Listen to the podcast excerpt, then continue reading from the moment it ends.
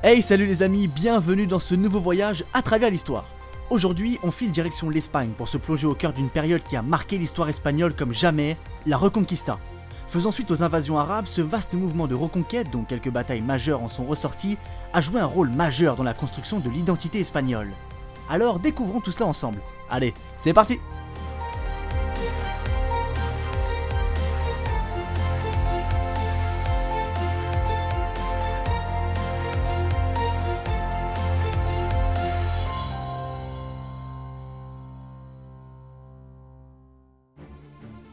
En 722, les forces espagnoles défont les Arabes à Covadonga.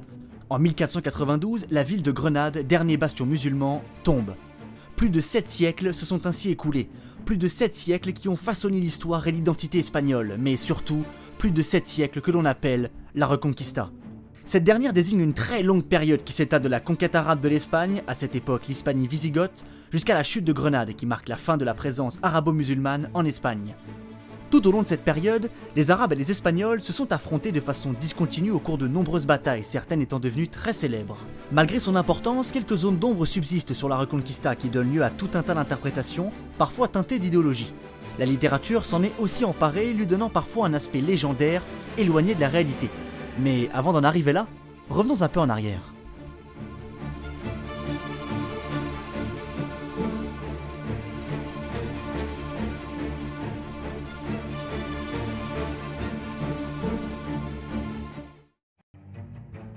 Mais avant de parler de la Reconquista, il faut bien aborder les conquêtes arabes. Au début du 8e siècle, les Visigoths, peuple germanique, dominent la péninsule ibérique, formant ce qu'on appelle l'Hispanie visigothe. Grosso modo, l'Espagne et le Portugal. Les Visigoths sont installés depuis la période dite des invasions barbares qui ont eu raison de l'Empire romain d'Occident. En parallèle, depuis deux siècles, le califat omeyyade règne sur une bonne partie du monde musulman.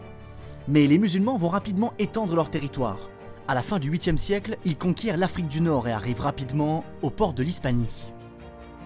Mais avant toute chose, faisons une petite pause pour revenir sur la terminologie pour ne pas se perdre.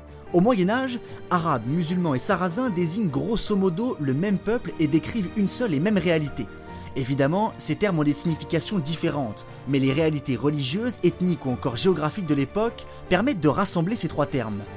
Bon, nous voilà donc en 711. Cette année-là, le grand général arabe Tariq ibn Ziyad lance l'invasion en Hispanie en passant par Gibraltar, aidé par des morts d'Afrique du Nord. S'engage alors, le 19 juillet 711, une bataille célèbre, celle de Guadalete. Durant cette bataille, les Visigoths sont écrasés, leur roi Roderick est tué au combat. Pour les Arabes, la victoire est totale et précipite la chute du royaume wisigoth. Après la bataille, l'avancée musulmane se fait très rapidement. Le royaume wisigoth était en réalité dans un état déplorable. Les nombreuses famines, les épidémies, les difficultés économiques ou encore l'instabilité politique ont poussé une grande partie de la population ibérique à coopérer avec les Omeyyades. La percée est si fulgurante que les Visigoths n'ont même pas le temps de choisir un nouveau roi. Tariq conquiert Tolède, capitale visigothe quelques mois après, entérinant la chute du royaume wisigoth en Hispanie, qui est désormais aux mains des Omeyyades.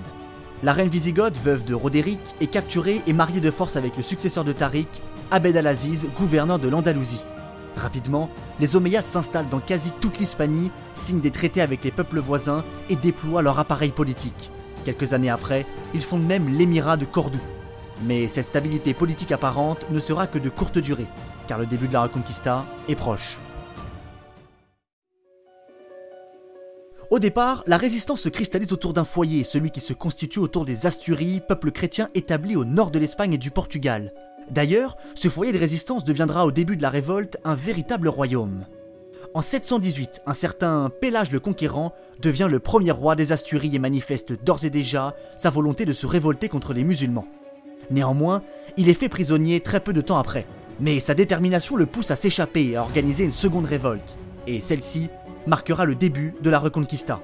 Au printemps de l'année 722, il amorce le début d'une bataille qui restera célèbre dans l'histoire, la bataille de Covadonga, Durant cette bataille, Pélage se montre un véritable héros de guerre, usant des paysages naturels pour surplomber et harceler les ennemis, et en se livrant lui-même au combat. Cependant, tout n'est pas très clair dans cette bataille. Des chroniqueurs chrétiens de l'époque y voyaient une grande victoire contre les ennemis, alors que des chroniqueurs arabes relataient une légère victoire musulmane face à des chrétiens bien en peine.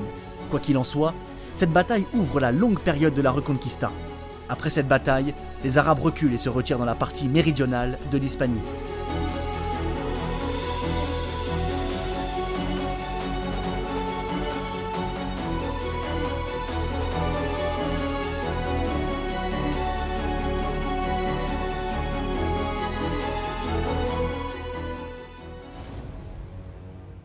Mais surtout, au même moment, les musulmans focalisent leur attention sur les Pyrénées où se développe un autre foyer de résistance, impulsé par les contre-offensives de Pépin le Bref dans le royaume franc. Des royaumes comme celui de Pamplune ou celui d'Aragon livrent une résistance féroce. Du côté des Asturiens, la résistance ne faiblit pas. À la suite de Pélage, c'est Alphonse Ier qui devient roi. À peine arrivé, il lance des expéditions pour reprendre des villes comme Braga ou encore Porto. Malheureusement, ces conquêtes n'aboutissent pas, faute d'hommes pour gouverner et défendre les villes. Du côté arabe, l'émirat de Cordoue mène des raids agressifs contre le royaume des Asturies, mais ce dernier parvient toujours à tenir bon. En 794, la bataille de Lutos, remportée par les Asturiens, marque un succès décisif pour les résistants. Néanmoins, vers la fin du Haut Moyen Âge, grosso modo aux alentours du Xe siècle, la situation est assez mitigée. Malgré une résistance féroce, les Arabes continuent d'asseoir leur domination sur la péninsule ibérique. La pression arabe sur les royaumes du Nord commence à devenir très intense, surtout en 912, Abed al-Rahman prend la tête de l'émirat de Cordoue, puis le transforme en 929 en un califat puissant. Ainsi, malgré des avancées significatives, la situation de la résistance est encore très précaire. En 978 arrive à la tête du califat de Cordoue un homme connu pour ses saccages et son aspect impitoyable. C'est Al-Mansour, ce dernier est à l'initiative de la prise de Barcelone en 985, mais aussi du pillage de Saint-Jacques-de-Compostelle en 999. Et ça, pour les chrétiens, ça ne passe pas. À la mort du calife, en 1002, une guerre civile éclate au sein du califat de Cordoue qui s'effondre en 1031. En conséquence, le royaume arabe se divise en plusieurs petits émirats appelés taïfas, qui bien souvent rivalisent entre eux. Profitant de ce contexte favorable, les royaumes chrétiens soutiennent les révoltes et les clans séparatistes. Ils peuvent ainsi gagner quelques places perdues sous le règne d'Al-Mansour. À partir de 1063, la Reconquista prend un autre virage. Cette année-là, le pape Alexandre II octroie une indulgence à quiconque irait lutter contre les musulmans en Espagne.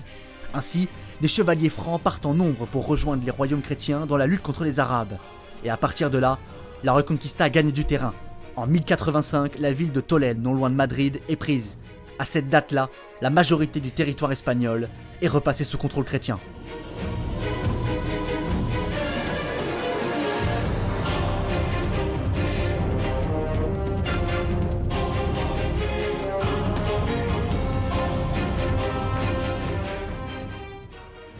Au XIIe siècle, la situation est toujours à l'avantage des chrétiens, bien qu'un événement va bouleverser l'échiquier. Aux alentours de 1121, des renforts arabes sont appelés. Il s'agit des Almohades, peuple berbère d'Afrique du Nord. Cependant, l'arrivée des Almohades tient autant du renfort que d'une nouvelle conquête. Ces derniers arrivent en trombe et supplantent l'émirat en vigueur. Ils prennent le contrôle du sud de l'Espagne, dont l'Andalousie, et se montrent particulièrement intolérants envers les chrétiens, les chrétiens arabisés et les juifs.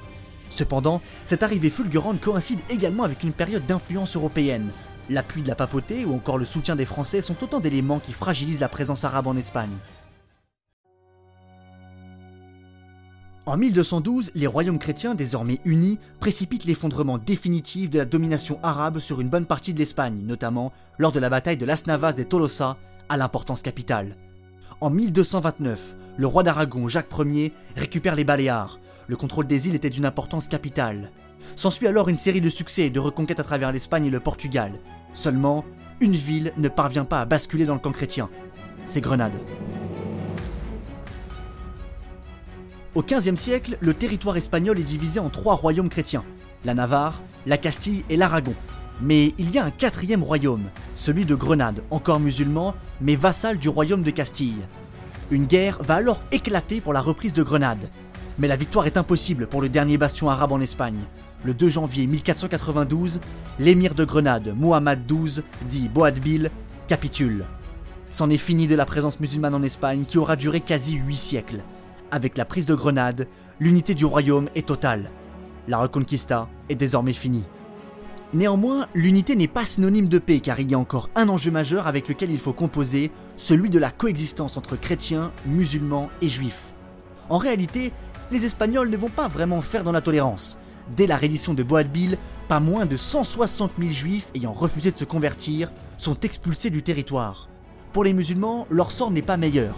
Beaucoup sont convertis de force. Les habitants de Grenade sont par exemple rassemblés sur la place publique aspergés d'eau bénite et dès lors considérés comme baptisés.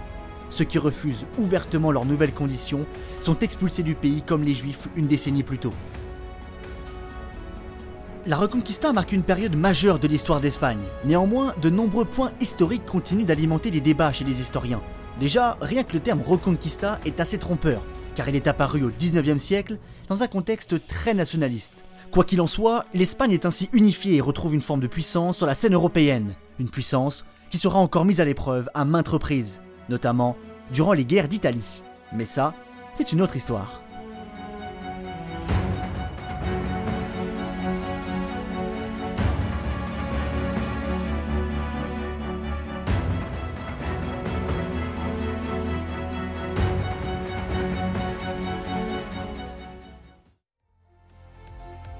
Mes chers amis, j'espère que ce beau voyage au cœur de la très longue période de la Reconquista vous a plu. En tout cas pour moi ce fut un immense plaisir de le faire avec vous.